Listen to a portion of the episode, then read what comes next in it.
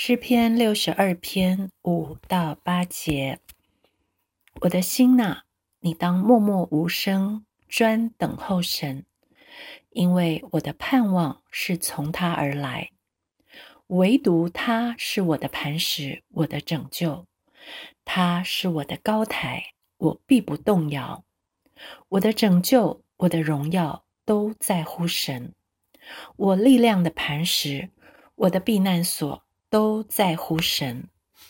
你们众民当时时倚靠他，在他面前倾心吐意。神是我们的避难所。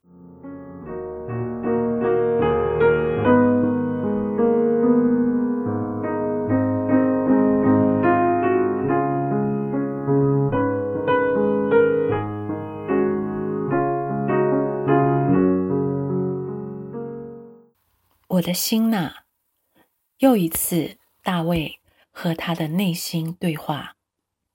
为什么要跟我的心说？你当默默无声，专等候神。因为我的心有很多声音，静不下来。因为我的心纷乱交集，无法专心，不能等候。这时。就在这时，大卫不止提醒自己，也呼吁众民：杂乱的心事要向谁倾诉？翻腾的大海该如何安静？焦躁的内心又怎么能够等候呢？答案在经文里。来到神的面前，倾心吐意；来到神的面前。将重担卸给他，透过一次又一次来到神的面前，倾诉我心中的焦虑，整理我纷乱的思绪，我的心就安静下来了。也借着时时来依靠我的神，把焦点转向他，将重担卸给他，我的盼望。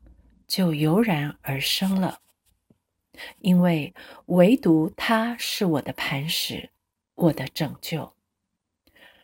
使徒行传四章十二节说：“除他以外，别无拯救，因为在天下人间没有赐下别的名，我们可以靠着得救。